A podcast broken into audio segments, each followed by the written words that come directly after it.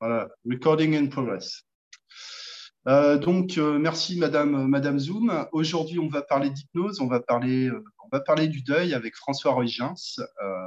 voilà, et je te laisse la parole tout de suite. François, salut, merci d'être là avec nous. Bah, salut, salut Manu, merci de m'avoir invité à, échanger sur, sur le deuil, sur l'hypnose, sur, tous ces sujets-là. C'est chouette, c'est cool. Ça me fait plaisir en tout cas. Je pense que c'est un sujet qui est très, qui est très large, qui est souvent pas mal compris, mais compris, compris euh, un peu vite fait. Je ne sais pas ce qu'on peut en dire. ce que toi, tu peux en dire aujourd'hui, est-ce que tu peux nous parler de ce que tu fais en ce moment au niveau de l'hypnose, au niveau de l'accompagnement du deuil? Euh, Tu fais des podcasts aussi? Euh, Alors, du, coup, j'ai fait des podcasts pendant quelques temps et j'ai raté le podcast. J'ai raté le podcast pour, pour, plein de raisons qui sont plutôt, plutôt perso. Mmh. Qu'est-ce que je fais autour du deuil? En fait, mon, vécu, mon vécu m'a amené à me pencher euh, vraiment sur, le sujet, en fait, euh, et sur ce qui se passait notamment dans, le couple, parce qu'à l'époque, moi, quand j'ai eu, euh, quand mes enfants sont décédés, euh, bah, il s'est passé plein de mécanismes que j'ai que j'ai pas compris, que j'ai pas vu, qu'on m'a pas expliqué.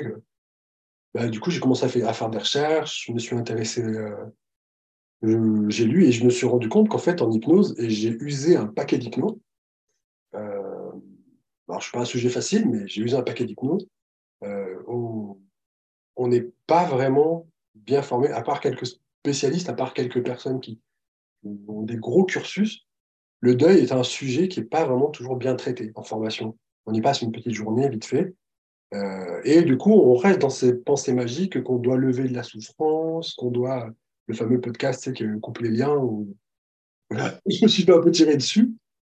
Mais, euh, euh, je trouve que c'est un sujet qui mériterait d'être plus traité et qui permettrait en plus à l'hypnose de sortir de cette espèce d'obligation qu'on se met ou qu'on s'est mis, nous praticiens, depuis, euh, même avant que je pratique, hein, d'avoir des résultats très rapidement en une ou deux séances.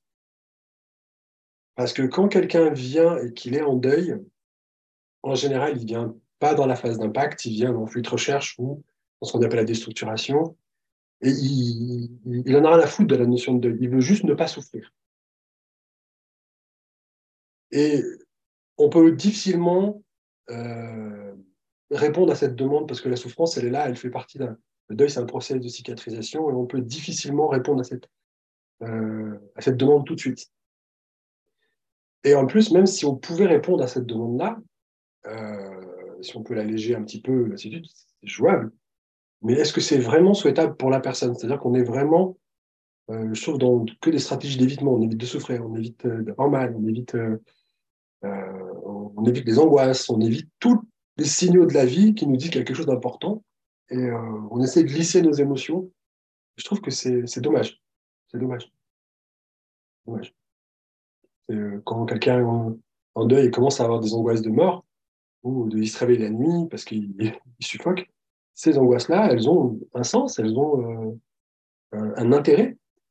Et euh, plutôt qu'essayer de les faire taire, parce que plus on va lutter avec, plus elles vont se, signer, euh, se signifier, se, faire du bruit.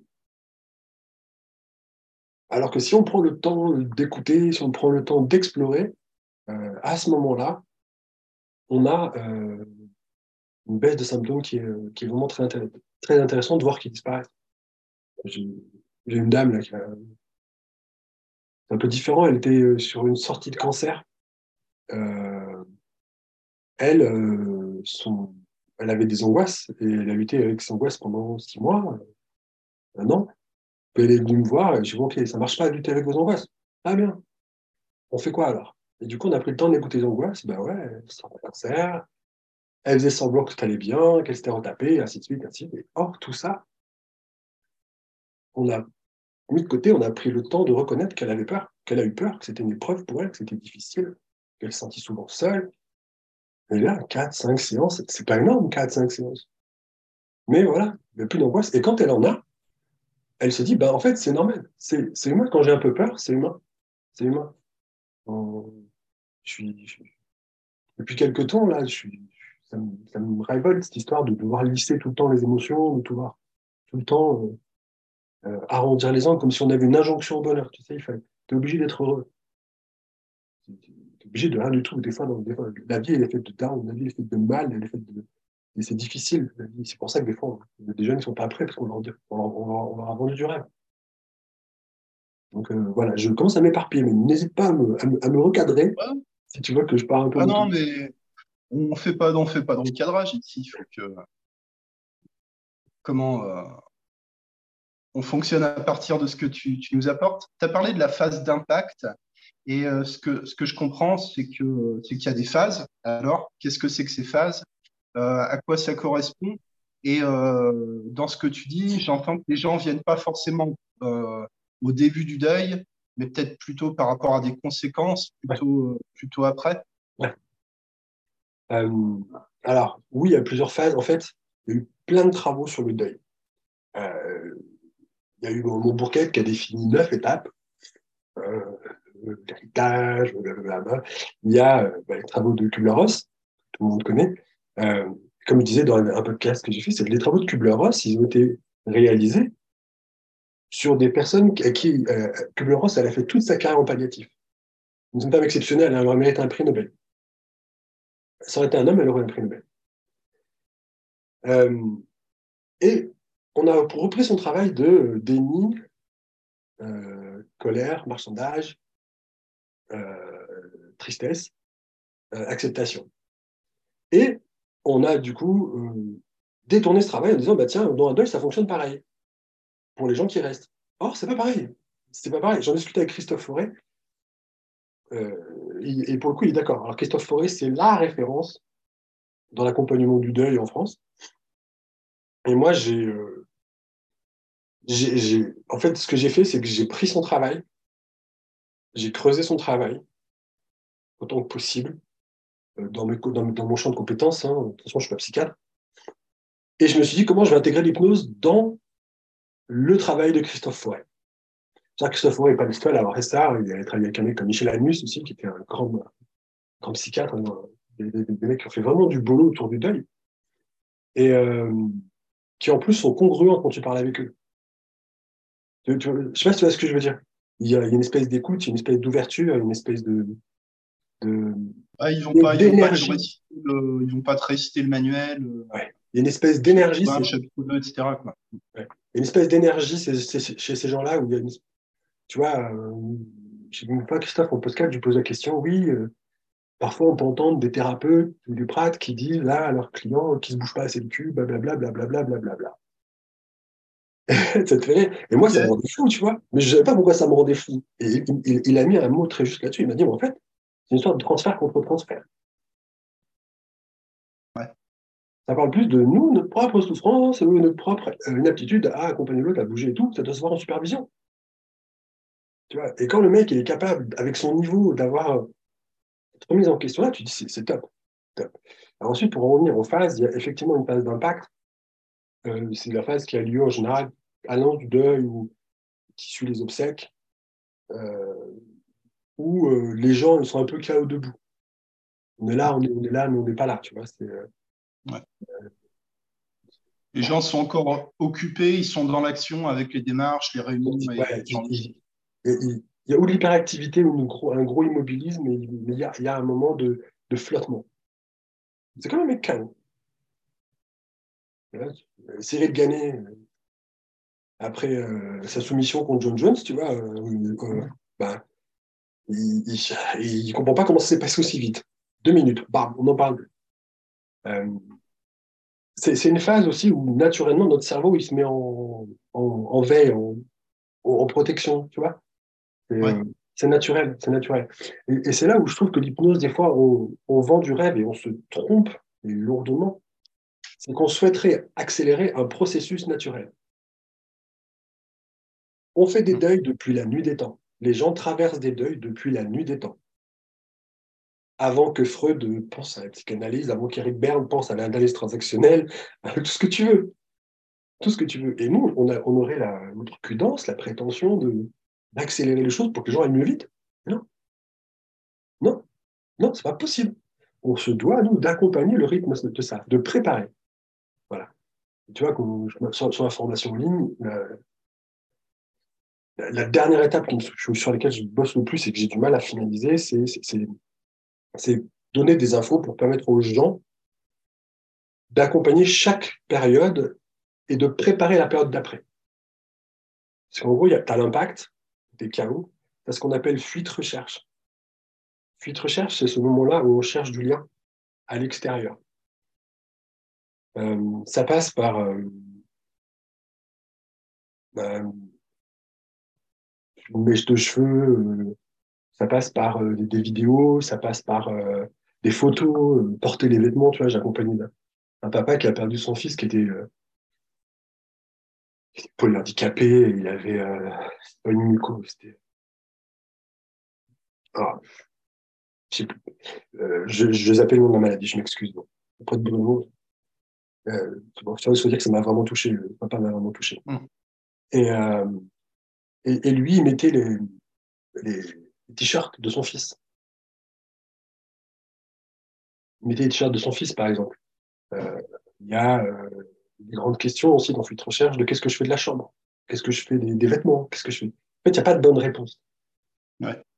Il n'y a pas de bonne réponse. Il y a des moments de, la justesse, où il y a une façon, des fois, de réaliser les choses. Et euh, dans Fuite Recherche, on a, ce, on, a ce, ouais, recherche permanente de liens à l'extérieur, ce lien qui n'est plus là, hein, mais qu'on essaie d'entretenir malgré tout.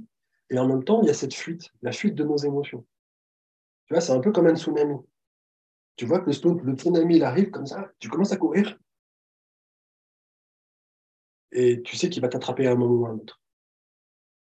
Voilà. C'est ce qui fait qu'en général, quand dans les deuils, la période la plus difficile, c'est pas tout de suite après. C'est mmh. l'isolement qu'on peut vivre trois mois, quatre mois, cinq mois, six mois, un an après, parce que on a un retour de bâton, on ne sait pas pourquoi, ce qu'on appelle la déstructuration, on ne sait pas pourquoi. Et souvent, on est très seul. On est très seul parce qu'on a peur de faire chier les gens. Euh, les gens n'ont pas envie d'être confrontés à la souffrance. Euh, et c'est se caractériser par ce qu'on appelle un vécu dépressif. C'est-à-dire que ce n'est pas une dépression qui fige. Euh, la dépression fige. Le, vécu dépressif, c'est une forme de tristesse, de nostalgie assez forte, de, prise de conscience, il y, a, des, décharges émotionnelles euh, qui sont là et qui sont à, accompagner. D'après Christophe Forest, ça ne mérite pas de traitement anti-antidépresseur. Moi, je, pour le coup, je ne donne pas mon avis là-dessus parce que j'en sais rien. Que je ne suis, pas, suis pas apte à, changer là-dessus. je, je pense qu'effectivement, ça ne mérite pas nécessairement, et le mot important, c'est nécessairement d'accompagnement chimique, mais ça peut être intéressant en fait, de traverser la période. Et ensuite, il y a ce qu'on appelle la restructuration, qui est la phase euh, où on, en fait, on, intègre que le lien à l'extérieur, il est, il est, mort. Il n'y a plus de lien à l'extérieur, mais il y a tout ce dont on a hérité. Tout ce qu'on a euh, de, de chouette de l'autre, des bons moments. Enfin, voilà, monsieur, tu vois, si on compare avec mes gosses, moi, je ne pensais pas du tout que j'étais capable d'aimer des enfants, tu vois. Donc j'ai appris que je pouvais faire ça. Là, j'ai appris que je pouvais m'organiser pour aller euh, à Lyon, à l'hôpital, bosser à Saint-Étienne, euh, dormir, dormir trois heures et tenir ça. Comme ça, j'ai, j'ai appris énormément de choses sur ces cinq semaines, à, deux fois cinq semaines avec mes gosses. Et c'est pareil quand on perd un parent. Ouais. Voilà. Ensuite, il y a l'expression faire le deuil, qui d'une certaine façon a le droit d'exister, mais qui pour nous n'a pas de sens, étant donné que le deuil transforme comme toutes les épreuves difficiles de la vie, on en revient à ce qu'on disait en off, tu sais, avant. On est qui, nous? On serait qui, nous, de, pour accélérer un processus ou dispenser les gens de souffrir et donc d'une évolution possible Tu vois, cette dame euh, qui, sortait d'un cancer et d'un an de galère avec des angoisses, elle dit non maintenant. Elle dit stop, elle va à la Chine toute seule. Euh, tu vois. Elle, euh, elle, était, elle, elle, savait pas si elle allait prendre sa retraite ou pas, elle était une infirmière libérale elle, euh, elle, euh, bah, elle, a pris sa retraite parce que me dit j'ai assez pour vivre, j'ai envie de profiter de la vie maintenant. Tu vois euh, ces épreuves-là nous, nous amènent finalement à, construire de belles choses si on est bien accompagné. Voilà, donc moi je prône le temps. Je prône le temps. Je suis pour tout ce qui est accompagné le deuil. Et euh, voilà. Après, il faut faire très attention, je pense, à qui on a affaire, parce que on en discutait avant. On parlait de Charbonnier. Moi, Charbonnier, je ne connais pas son travail. Je t'avoue mm. que ça m'intéresse pas trop, en fait. Que des gens. La, la, question, euh, François, c'était pas forcément de citer telle ou telle euh, pratique nominativement, euh, mais plutôt l'idée qu'il y a l'après-vie qui va être travaillé, qui aurait une communication favorisée par l'hypnose. et moi, je suis réservé par rapport à ça, mais dans, dans, la démarche, le, le, deuil, ça pose sûrement la question de l'après-vie pour les gens qui te, qui, qui, te, qui te consultent. Comment, comment toi, tu abordes cette question? Est-ce que tu l'abordes et comment, euh, comment, comment tu le gères? Est-ce qu'il faut l'encourager? Est-ce qu'il faut dire euh, non, il n'y a rien euh? Franchement, ça dépend des cultures. Ouais, d'accord. Ça dépend des cultures. Et là, moi, ma culture s'efface complètement. Mon propos a aucun, aucun sens. Quand la vie elle après la mort ou pas, on s'entend plein en fait. On s'entend plein. ce, qui est, ce qui est important à mon sens, c'est que de poser la question à la personne comment elle voit les choses. Ouais. comment elle choses. Et qu'est-ce qu'elle a, et qu'est-ce qu'elle a envie de construire, éventuellement? Sans envie de construire que y a une vie après la mort, que les gens vous, que des gens vous envoient des signes. ok, c'est cool, c'est très bien, c'est très bien. Attention quand même, moi il faut faire très attention. On en parlait avant d'éventuelles dérives. Euh, les gens sont vulnérables. Hein. Très. Très. Très. Euh, moi, j'ai une, dame qui est venue en séance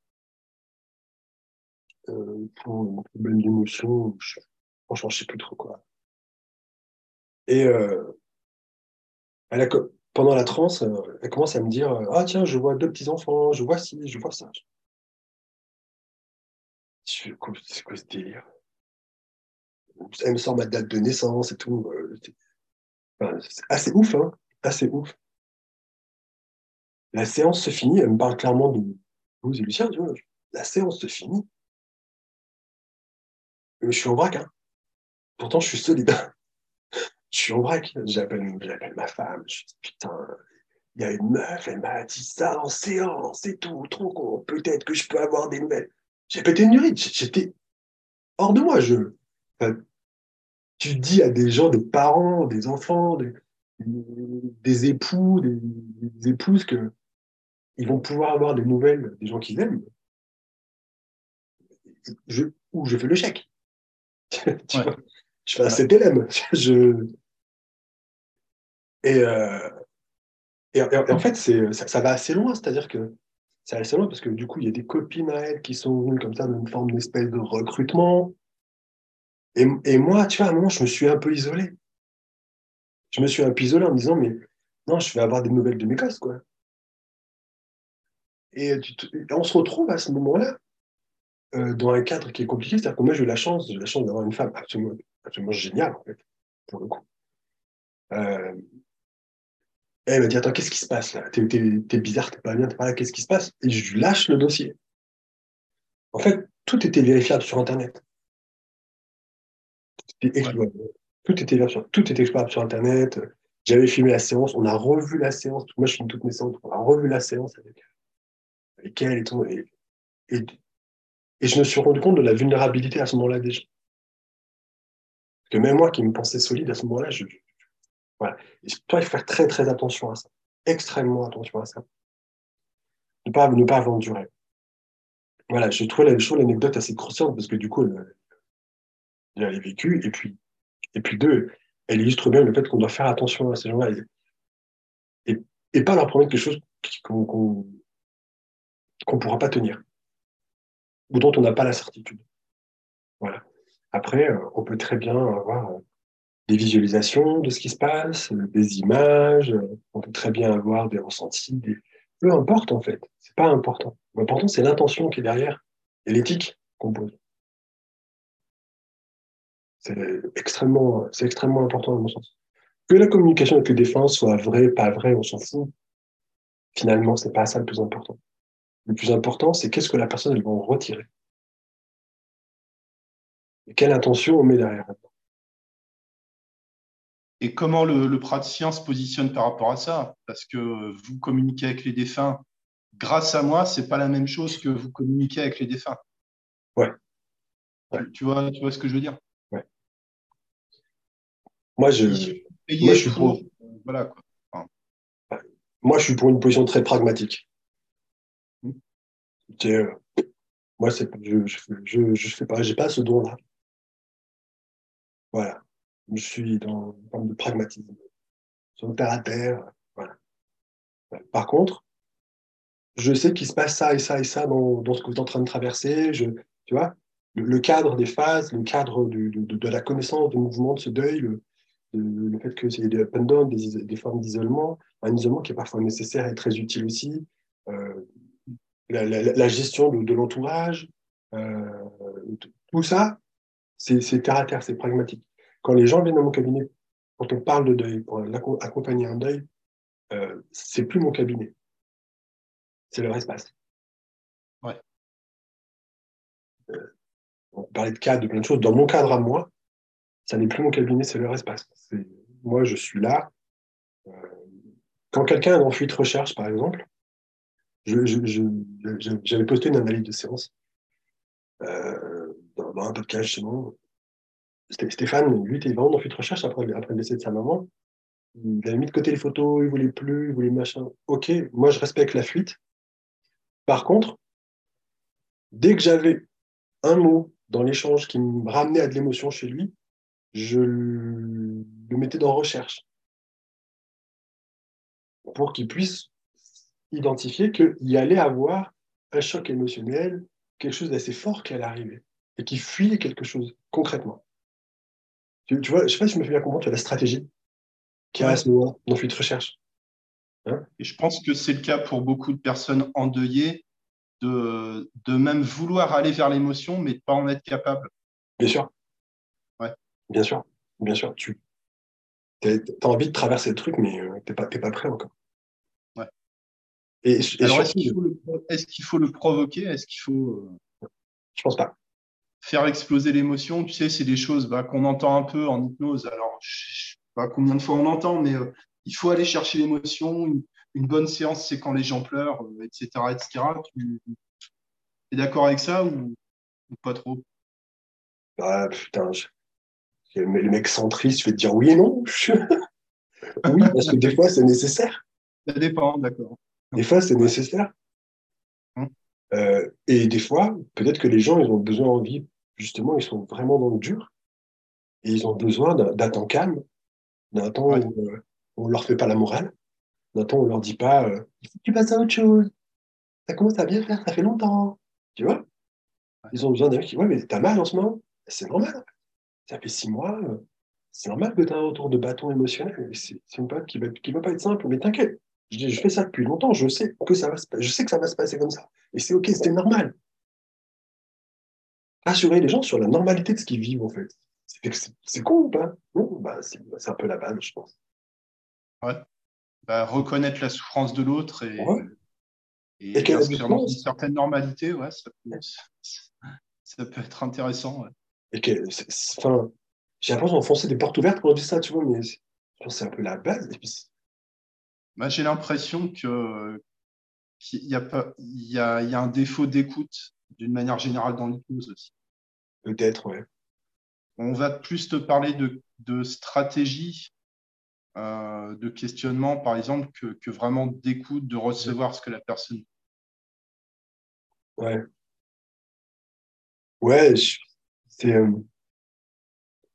je, pense que c'est aussi parce qu'on a une discipline finalement qui n'est pas si vieille que ça, qu'il y a beaucoup de gens qui on se lance, on est beaucoup à s'être lancé. Moi, ça fait dix ans que je fais ça maintenant, euh, et que en sortant de formation, tu n'es pas prêt. Ouais. Tu n'es pas prêt, il faut, il faut arrêter. Moi, je me rappelle de gens. Hein, moi, je suis très marqué Arche. Hein. Jean, le Robertin, Monsieur L'arche, Mm. Jordan, Jonathan, voilà, c'est des gens qui m'ont beaucoup marqué. Euh, Jean, Jean m'a énormément touché. Et, euh, et, vrai, et, vraiment, pour, le coup, Jean, il avait ce truc-là de dire, bah, en fait, t'es pas prêt. Le travail commence maintenant. C'est pas parce que tu sais faire une induction, trois ruptures de pattern et euh, tu bosses avec ou sans pré-talk. Pas les couilles. Ça n'a pas de sens. Euh, la relation, la, position que tu as, qui, tu donnes en fait à la personne qui est là. C'est ce qui est le plus important. Le reste, après, franchement, c'est la branlette. Tu fasses des négociations de partie, des recadrages en 22 points, euh, tu passes un poker. Ouais. L'important, c'est ce que tu vas donner à la personne qui vient. Quoi. Tu le sens quand les séances vont bien. Il y a un truc qui se passe. Il y a une bulle qui se met, il y a quelque chose de fort qui se passe. Une expérience partagée entre les, deux personnes. Ouais, ouais. Alors, est-ce que toi, tu utilises l'hypnose de manière un peu, un peu formelle? Tu m'avais dit que tu travaillais complètement différemment de ce que tu m'avais vu faire en, démonstration. Est-ce que l'hypnose, c'est un élément central dans ta pratique? Est-ce que c'est plus euh, L'hypnose, c'est un élément central dans ma pratique. L'hypnose, c'est vraiment un élément central dans ma pratique. Parce que je ne fais pas que des accompagnements au deuil, tu vois, je fais beaucoup de choses autour du tabac, les peurs, les angoisses, beaucoup de sujets comme mmh. ça. Euh, euh, l'hypnose, en fait, c'était très, très, très, très, très, très, très central dans ma pratique. Mais pour moi, il n'était pas question que quelqu'un reparte de la séance sans avoir fait l'hypnose. D'accord. Euh, Maintenant, je suis moins catégorique là-dessus. Ok. Ma pratique a vraiment évolué là-dessus et il y a des... le, rapport, c'est important. des fois, je me dis qu'on peut faire l'hypnose juste pour nourrir notre ego, pour, pour satisfaire la demande de la personne. Mais on n'est pas là pour ça. Des fois, pour justifier, euh, pour justifier la, le rendez-vous. Euh, le tarif. Or, des fois, il y a des gens, pas forcément des gens de faire l'hypnose, ils ont juste envie de parler, quoi. Hum. C'est des choses c'est là où ça devient aussi intéressant. C'est là où ça devient intéressant. Mais euh, c'est très rare que les gens repartent de mon cabinet sans avoir fait de hypnose. Je suis avant tout hypnose. Je fais, pas, je fais un peu de FT. Mais, euh, mais, voilà, je suis essentiellement d'hypnose. Donc oui, c'est central. Et en même temps, ça prend une posture différente depuis, depuis quelques temps. D'accord. Ça n'est plus une obligation tu restes pas bloqué sur le truc hypnose, hypnose. Il faut convaincre, il faut, euh, que ce soit euh, machin. Ouais, je n'ai rien à foutre. Ouais. Je n'ai rien à foutre de convaincre. C'est. je vais dire ça comme ça, mais je m'entends pas. Non, mais on faut le dire comme, euh, comme on peut le comprendre. Hein. convaincre qui déjà? L'autre? Mais l'autre, finalement, s'il passe la porte de mon cabinet, c'est qu'il est déjà convaincu de quelque chose. C'est qu'il pense déjà qu'il va pouvoir trouver. Voilà. Euh, tu sais, c'est comme quand je dis oui, l'autre il est venu, il n'a pas arrêté de fumer, il n'était pas motivé. Ferme ta gueule. les, gens, euh, les gens euh, manquent, peuvent manquer d'engagement par rapport à un accompagnement. je reprends une discussion qu'on a déjà eue, mais pas. Si, si, la thérapie marche pas, c'est parce que les gens sont pas assez engagés. Qu'est-ce que voilà. Qu'est-ce que ça veut dire Je suis pas d'accord. Ils ont peur. Ils ont peur. Il y, a, des choses qu'ils font qui sont pas à l'aise, machin et tout, mais il faut arrêter de dire que les gens sont pas engagés. C'est faux. C'est faux. Je crois pas. Les gens, ils viennent, ils t'ont trouvé, ils t'ont appelé, ils ont usé des mecs avant toi ou des nénettes avant toi. Euh, à un moment, euh, peut-être qu'il y a un problème à l'intérieur de cette personne, effectivement. Peut-être qu'il y a un truc qui déconne. Euh, peut-être que c'est le fait qu'elle cherche un truc qui déconne, qui déconne.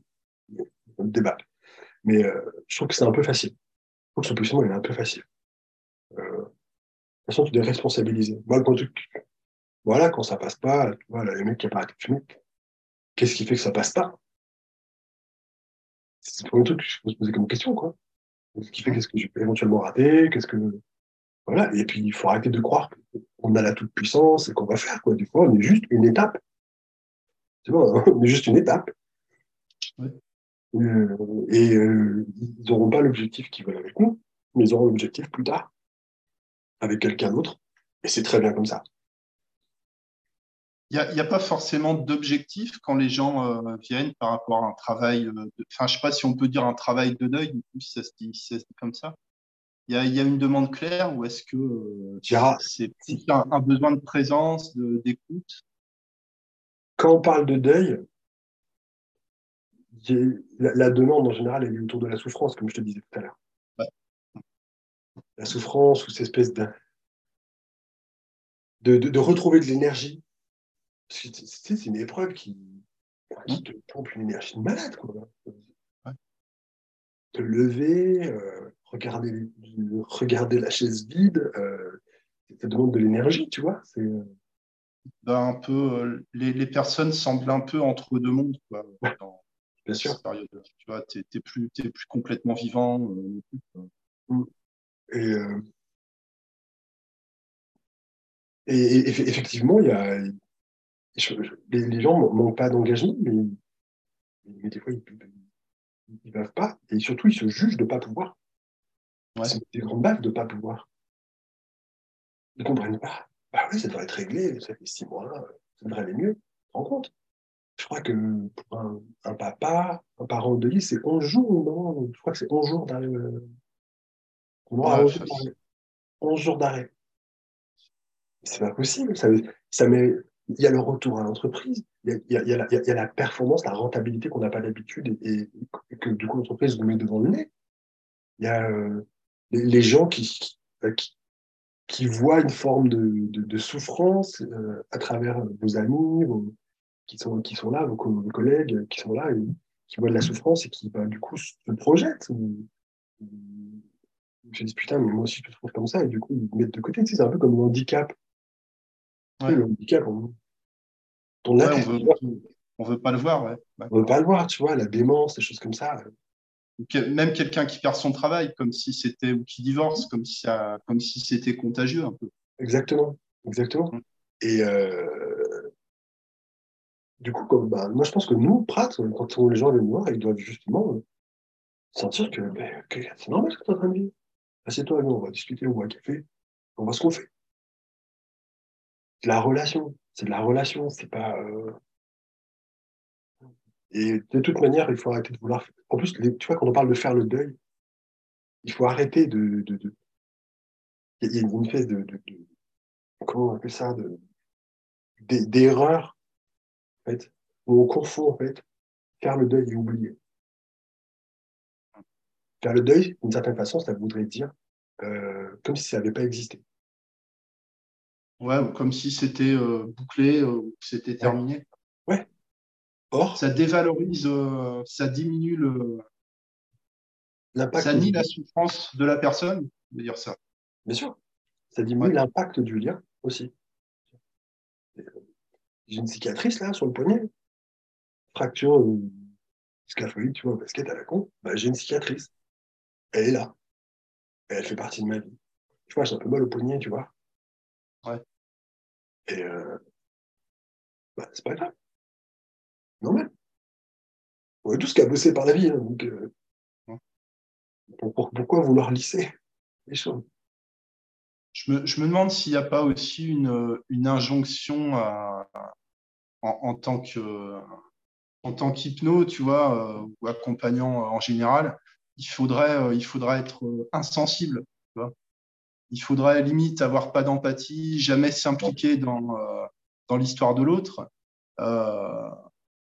Euh, mais quand tu as un vécu avec une situation, alors avec le deuil, comment, euh, comment tu peux comprendre l'autre si toi-même tu n'as pas souffert à peu près des mêmes choses mais comment tu fais pour empêcher ton propre vécu de venir contaminer le, le, le travail quoi? Enfin, contaminer, peut-être pas contaminer, mais comment on fait pour, pour pas venir projeter ses propres souffrances, sa propre expérience, euh, qui est à mon avis quelque chose d'assez fréquent. Moi, je l'ai vécu comme ça, donc, euh, donc ça doit être comme ça. Bon, alors je vais reprendre par le dernier truc que j'ai entendu, la notion de projeter. Ouais, ça, ça, ça, te parle comme, comme mot ouais, ouais, ouais, ça me parle. Euh, moi, je fais très attention au fait de ne pas projeter, mais je sais très bien que je vais forcément projeter à moi. La question, c'est que je vais essayer de choisir à quel moment. Et que il ne faut pas faire de projection.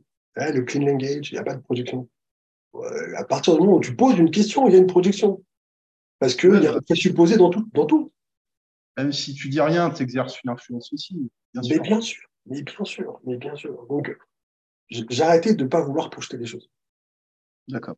Du coup, comme ça, moi, par contre, des fois, je peux dire à la personne, qu'est-ce que vous en pensez? Moi, je perçois ça. Vous en pensez quoi? Et je, et je lui dis, mais très clairement, si vous me dites c'est de la merde, c'est de la merde. Ok, mets de côté. Laisse tomber. Ça, c'est. Ça, ça, moi, c'est ma façon de faire parce que je crois que c'est terriblement prétentieux ou teint de pouvoir dire moi, je ne fais jamais de projection, je rien. Ouais. C'est chaud. C'est chaud, c'est pas, c'est compliqué. Hein. Et euh, ensuite, si c'est la question de l'expérience de chacun, je, moi, je crois en tout cas que mon expérience, avec le recul maintenant, est en plus. Moi, je suis très bien capable d'expliquer pourquoi dans un couple, à ce moment-là, ça dissonne. Pourquoi la sexualité peut, commencer à être un problème. Euh, parce que de mon expérience, euh, il y a des réactions très différentes chez les papas et chez les mamans, chez les hommes et chez les femmes par rapport au deuil. Voilà. C'est euh, éducatif. Je sais pas si c'est bien ou pas bien. Je t'avoue que je m'entends pas, mais c'est comme ça. Et des fois, ça peut changer. Des fois, ça peut changer. Mais il y a, y a des mécanismes qui sont là. Euh, il y a euh, une forme d'hyperactivité, en tout cas chez les papas, qui est, euh, on parle de deuil parental, hein, beaucoup, qui est, qui est une forme de fuite, en fait, de, croyance, tu vois, qu'on doit tenir la baraque, qu'on doit être fort. Et du coup, dans l'échange, il y a besoin de partage social, d'échanger, de, de, partage des émotions, des choses comme ça. Il y a un tel clivage, une telle dissociation chez, certains hommes que ça coupe aussi de son partenaire, sa partenaire.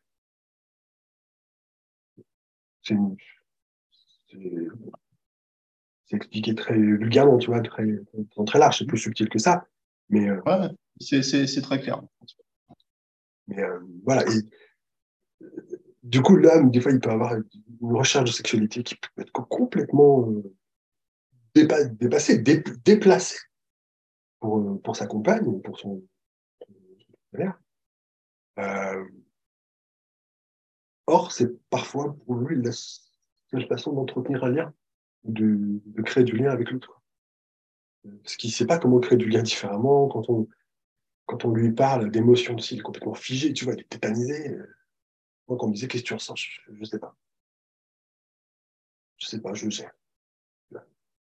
Et, euh, euh, Et si, on ne sait pas ça, on va vite, là, on va vite, rentrer dans des jugements, des choses comme ça. Je pense que la connaissance justement des mécanismes évite la projection et rassure les gens. c'est normal ce que tu Ouais pas si je réponds à ta question. je, pars dans mes trucs. Ouais, sur la question, c'est un point, un point de, départ. Hein. Euh, est-ce qu'il y a des. Euh, je, me doute bien que la réponse, ça va pas être oui, oui, non, mais il y a des deuils qui sont pires que d'autres. Il y a des situations qui peuvent être plus, faire plus souffrir. Et, euh, et par rapport à des gens, est-ce que la peur de la mort, c'est quelque chose qui revient aussi? La peur de mourir, justement, pour des gens, des gens en deuil Alors, est-ce qu'il y a des deuils pires que d'autres? Je crois que les deuils pires que d'autres, ils sont plutôt liés à nos, cultures. D'accord, ouais. Euh, tu vois, j'ai beaucoup fréquenté les groupes, tu vois, le deuil parentaux. Tu as l'impression que c'est le pire truc au monde. Mais je crois que c'est inutile c'est utile pendant un temps de, dire que moi, je souffre plus que tous. Ouais. On connaît sa souffrance. Mais la compétition à qui souffre le plus me semble vaine. C'est comme quelqu'un, je crois que si, alors, à tous les prates qui écoutent ce truc, si un jour il y en a qui écoutent cette, cette interview, arrêtez de dire je comprends. Quand vous dites je comprends à quelqu'un qui traverse un deuil, vous vous exposez euh, à prendre une grande part dans le deuil qui est non, tu comprends pas, c'est pas possible. Et ils ont raison. Euh, voilà, c'est un truc. Pas, je comprends. Euh, Stéphanie Ayou, quand elle parle de deuil périnatal, par exemple, quand quelqu'un arrive dans son cabinet, elle me disait Moi, je la remercie d'être venue. Parce qu'effectivement, elle ne devrait pas être là, elle devrait être en train de s'occuper de, ça. Tu, vois le, lien que tu crées tout de suite avec la personne? Ça n'a rien à je comprends. Je comprends ne veut rien dire et ouvre une brèche énorme euh, à, casser le rapport. Euh, et à fuir, justement. Euh, ensuite, donc pour moi, il n'y a pas de deuil pire que les autres. Il y a des deuils qui, culturellement, sont, en tout cas dans notre culture occidentale, plus longs à traverser, notamment les deuils parentaux, quand, on est, quand on perd ses enfants. le deuil d'un conjoint, c'est très difficile. C'est très difficile. C'est, c'est la mentalité. En fait, c'est dur en fonction du lien d'attachement. Un deuil, par définition, c'est la rupture du lien d'attachement. Ben voilà. Combien de temps il faut pour recréer un lien intérieur et puis. Euh, donc, pour moi, il n'y a pas de deuil plus difficile que les autres. ce papa là, qui un Bruno, qui s'accompagne, que, que son fils, qui est peut-être plus handicapé, euh, lui, euh, quand son fils est mort, c'est tout un univers. Il travaillait pas. Il travaillait pas pour s'occuper de son fils, il s'était démerdé, je sais pas comment il avait construit. La chambre, toute, toute la maison est aménagée. Euh, c'est tout un univers qui s'effondre, en fait. Tu vas pas dire à ce mec-là, je comprends. Bah, c'est pas possible, tu comprends. Tu comprends. Euh, et euh, si tu regardes, par exemple, dans d'autres pays, souvent dans, les deuils parentaux, tu as, le terme, c'est pas normal c'est pas normal que nos enfants meurent avant nous. Bah ouais, dans notre culture à nous, c'est pas normal. Va en Afrique. Va dans des pays euh, du Moyen-Orient. C'est la, norme. C'est une norme. C'est une norme. Ça n'empêche pas les blessures, ça n'empêche pas si, ça n'empêche pas. Je dis pas que euh, qui souffrent pas, qui souffrent moins, c'est pas la question. Mais euh, le généticien qu'on a vu, qui est un brillantissime et absolument génial, on se plaint souvent de, nos hôpitaux, tout ça, mais il y a quand même des gens chouettes, quoi. Il y a quand même des gens chouettes, des gens super, quoi. Et le généticien, il me disait, mais en fait, moi, je pars régulièrement au Moyen-Orient faire des études là-bas, parce que là-bas, euh, euh on peut, il y a des enfants qui meurent, c'est pourquoi, et du coup, ça nous permet d'avoir des éléments génétiques. Et c'est comme ça qu'on a eu des explications sur ce qui s'est passé pour nos enfants, d'ailleurs. Donc, euh, donc voilà, la, la, la norme, en fait, elle est, euh, elle est qu'il n'y a pas de norme. Il y, a, il y, a, des phénomènes aussi qui sont intéressants, c'est juste qui concerne le, le pré-deuil. J'avais abordé ça avec euh, Evelyne euh, C'est que quand on est dans, dans l'accompagnement d'une maladie et qu'on sait qu'à un moment ça va s'arrêter, il y a déjà des mécanismes qui se mettent en place. Mmh. Euh, il y a, il y, a, des émotions aussi qui sont très très importantes dans le deuil, la culpabilité, parce que la, colère et la tristesse, c'est du lien.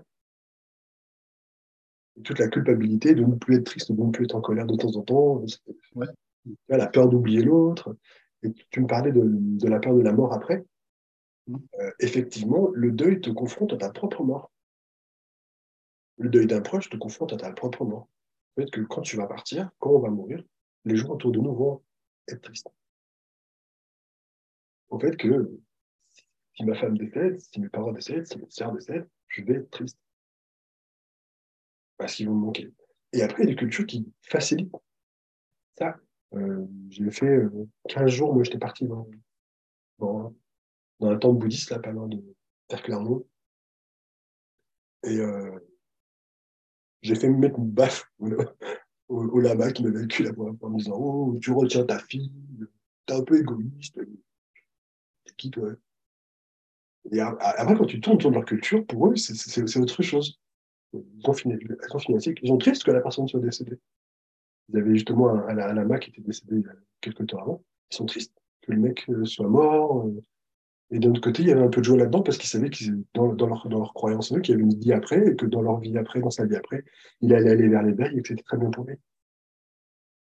Euh, c'est aussi important parfois de, de, laisser partir, de laisser partir l'autre. Tu vois? Là, je parle physiquement. Quand des, fois s'acharner, euh, l'acharnement, l'acharnement qu'on peut avoir à vouloir guérir l'autre alors que c'est en palliatif ou à le garder encore un jour, deux jours de plus. C'est parfois. Ça s'entend très bien et, en même temps, des fois, il faut, faut accepter de souffrir parce que demain, on va souffrir. Donc voilà. Ambiance, hein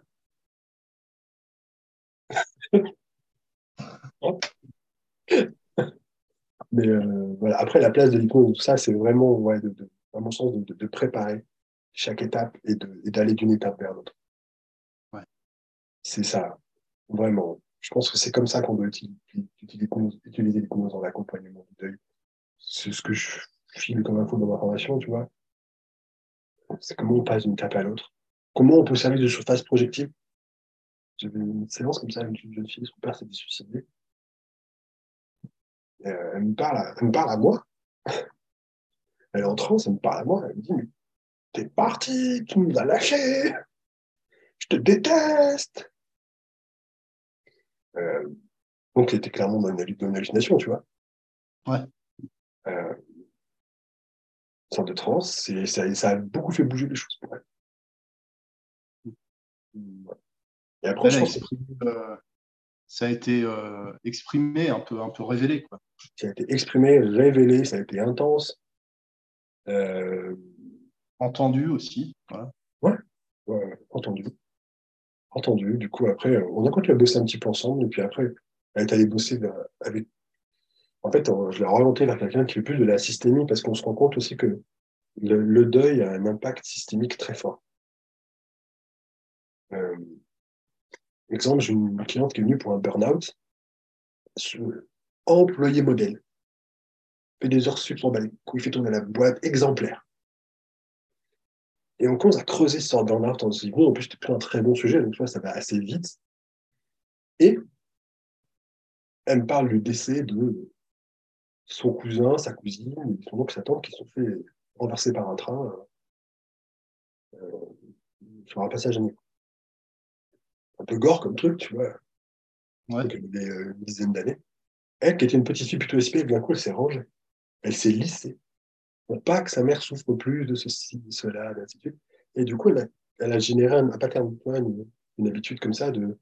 Et donc, dans sa hiérarchie, vu qu'elle était euh, secrétaire médicale, euh, fait, plaisir, fait effort, était des, dominants. Et du coup, ça, a créé d'une certaine façon avant. Parce qu'elle disait jamais non, euh, non, je peux pas, je suis fatigué, euh, non, c'est trop. voilà. Ou c'est hors du cadre de mon contrat. Et du coup, tout le travail, c'était de, de, de réorganiser ça, de lever la culpabilité. De... Je sais pas si je me fais bien comprendre sur le mécanisme Ouais, ouais. derrière ça.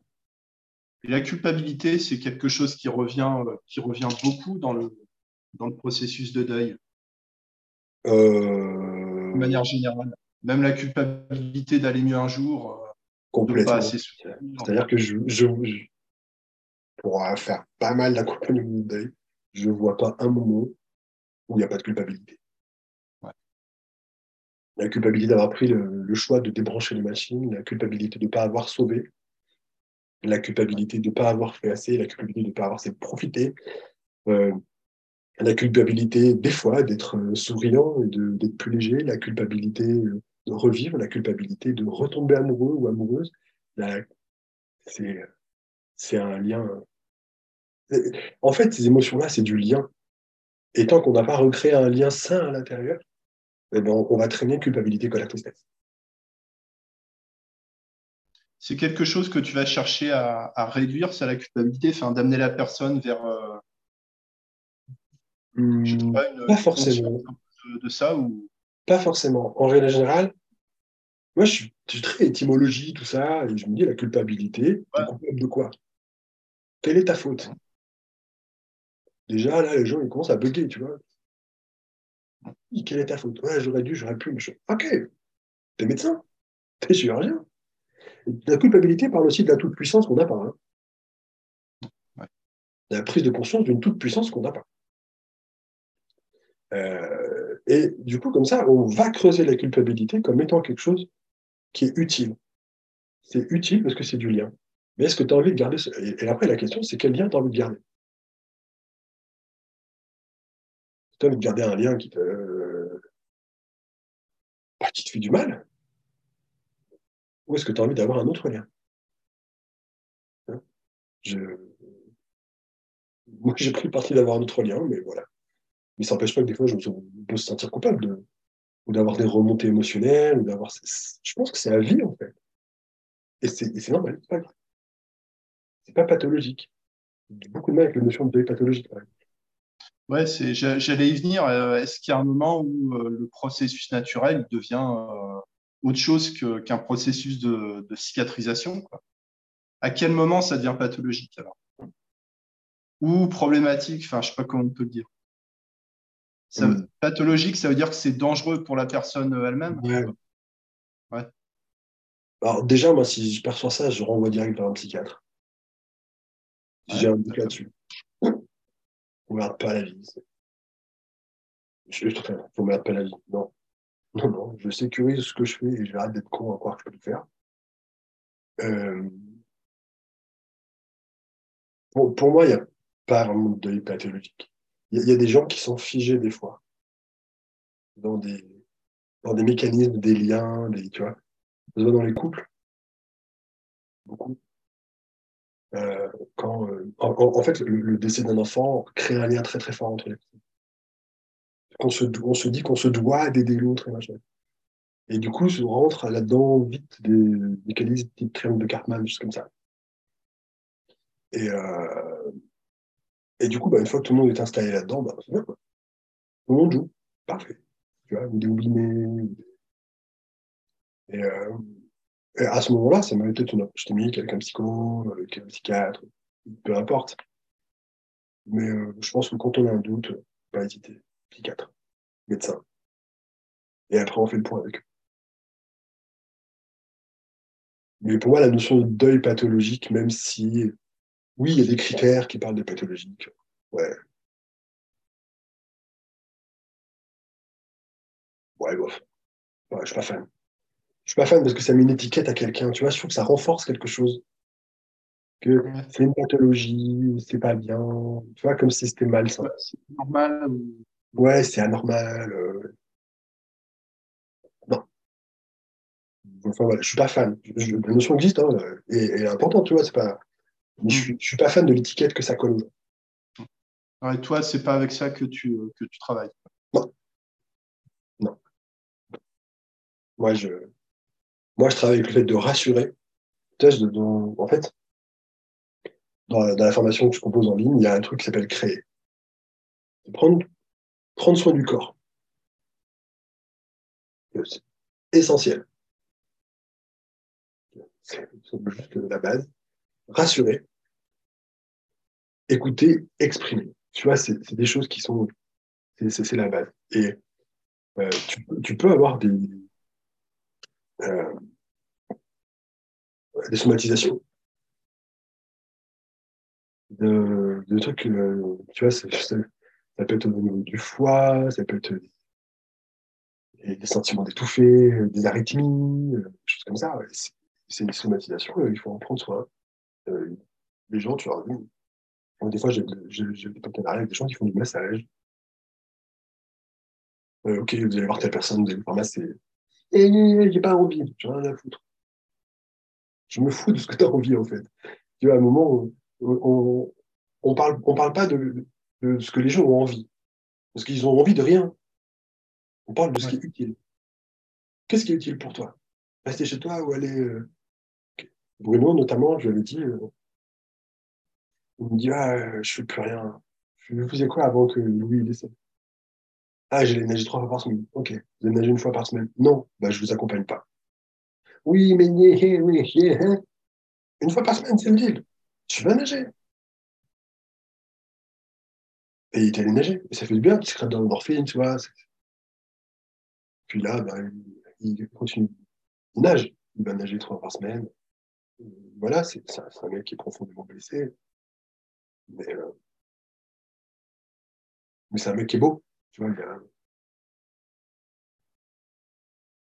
il y a de l'impact et du courage tu vois, dans, sa vie. C'est un mec qui fait des choses bien à côté, tu vois.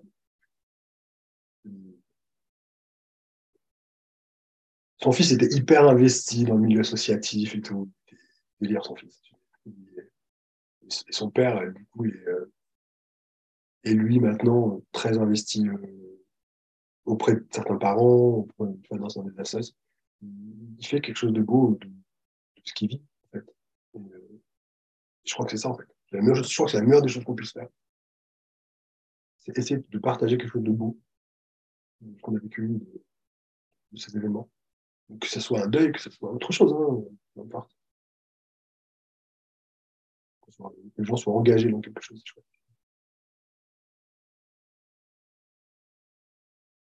On parle pas trop d'hypnose pour les coups, là.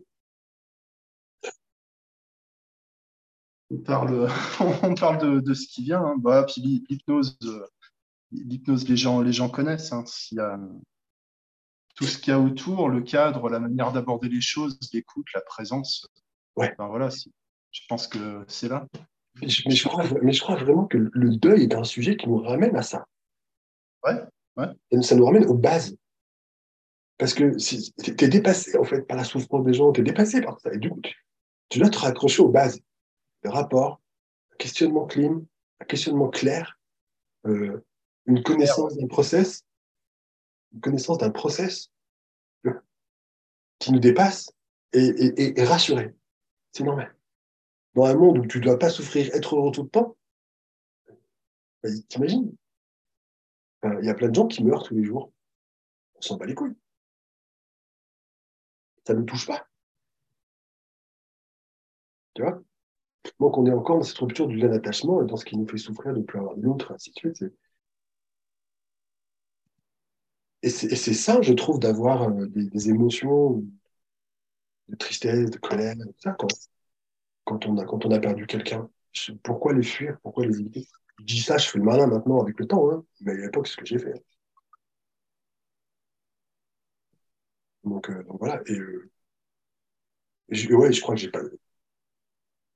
J'étais pas très psycho et j'ai trouvé justement chez un psycho euh, qui travaille en médecine légale, euh, il s'appelle Louise Vasquez, qui est sur Saint-Etienne, pépite. Justement, ça, l'écoute, le fait de, prendre, de prendre soin de mon corps, mais oh, qu'est-ce que tu fais avec ton corps, mec euh, de, de, Le fait d'être rassuré sur ce que je vivais. Tu vois, et ça, j'ai trouvé chez un psycho, la base. C'est une base qui n'est pas, qui est pas forcément intuitive, intuitive pour tout le monde. Quoi. Ouais. C'est pour ça qu'il faut se former, en fait. Ouais.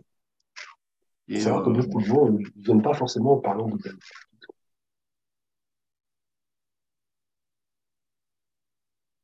Il y a une forme de, de retrait, en fait, de, un peu de l'ego qu'il faut avoir là-dedans pour, pour pouvoir écouter l'autre, justement. Ouais, complètement et pas, euh, et pas commencer à considérer que, que ça dépend de toi euh, spécifiquement ou, un peu euh, des, des tours de passe-passe qu'on fait en. Ouais, je ne vois même pas quel tour de passe-passe tu peux faire en fait. Franchement, je vois pas. Mais. Mais ah, tu vois, on, en revient un truc. Encore une fois, est-ce que ça serait souhaitable? Qu'on puisse ne, plus souffrir, tu vois Est-ce que c'est souhaitable Je ne pense pas, en fait. Je hmm. Je pense pas. Ça, ça, serait terriblement. Mais quel que soit le sujet, en fait, pour un arrêt du tabac, comme ça. Si moi, moi, ce que je dis à mes clients quand ils viennent dans le tabac, je leur dis, moi, je n'ai pas le pouvoir de vous obliger à arrêter de fumer. Franchement, si j'avais ce pouvoir-là, je ferais payer mes 500 balles. Et je serais encore plus plein que ce que je suis maintenant.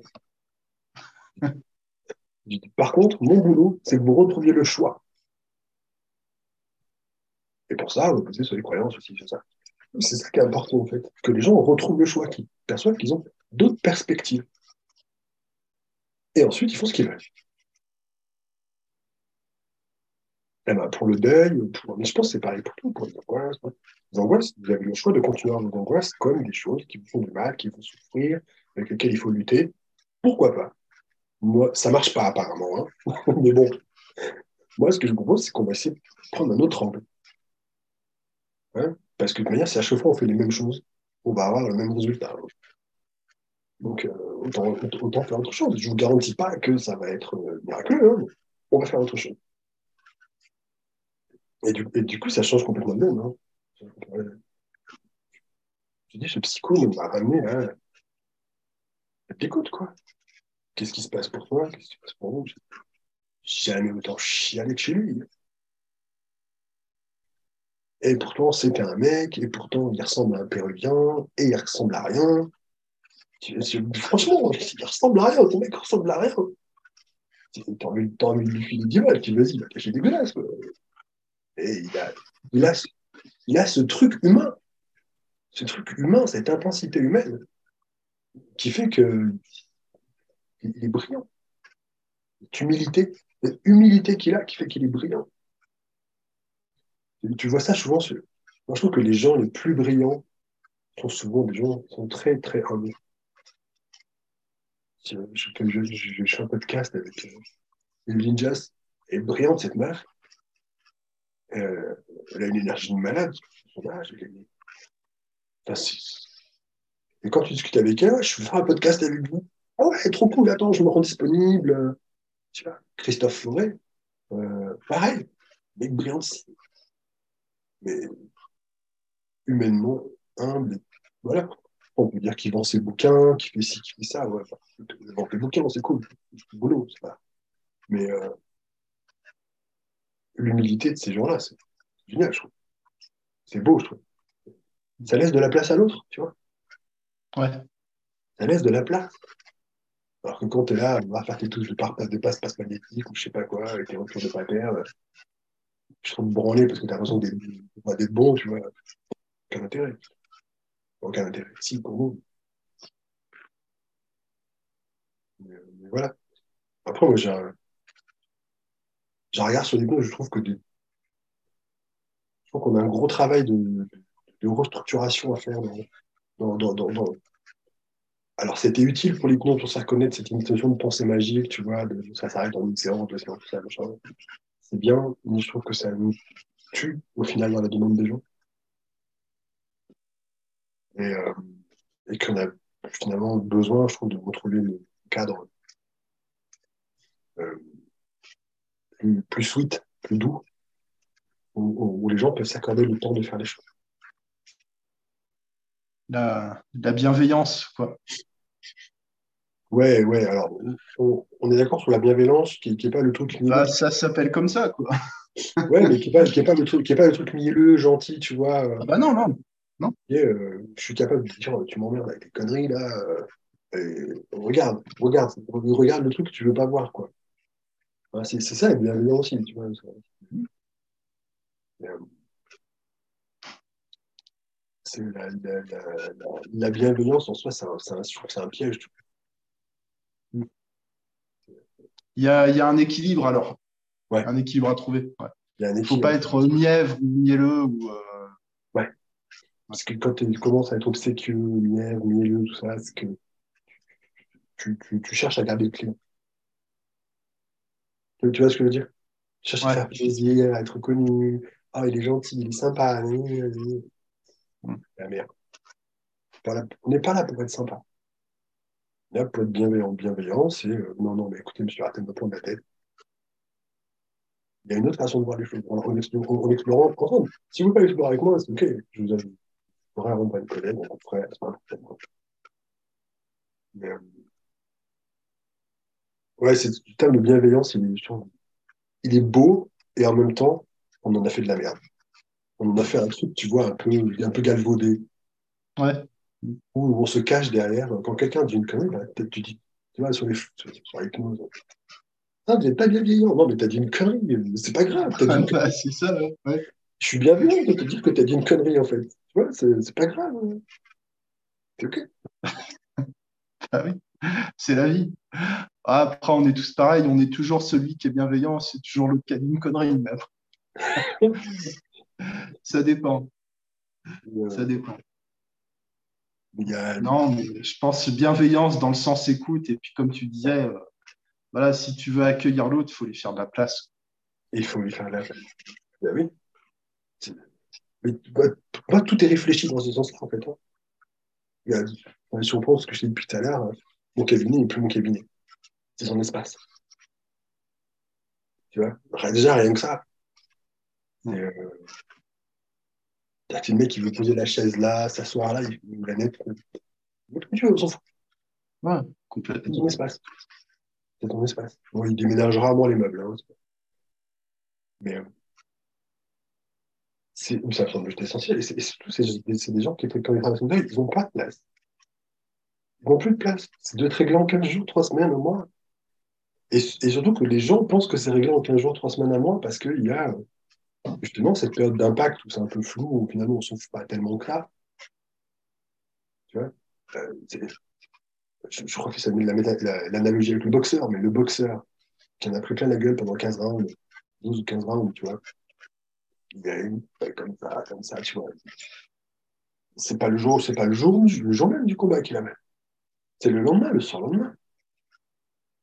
Quand tu fais du sport et que tu as des combattures, c'est pas le jour même que tu as mal. C'est un jour ou deux jours après.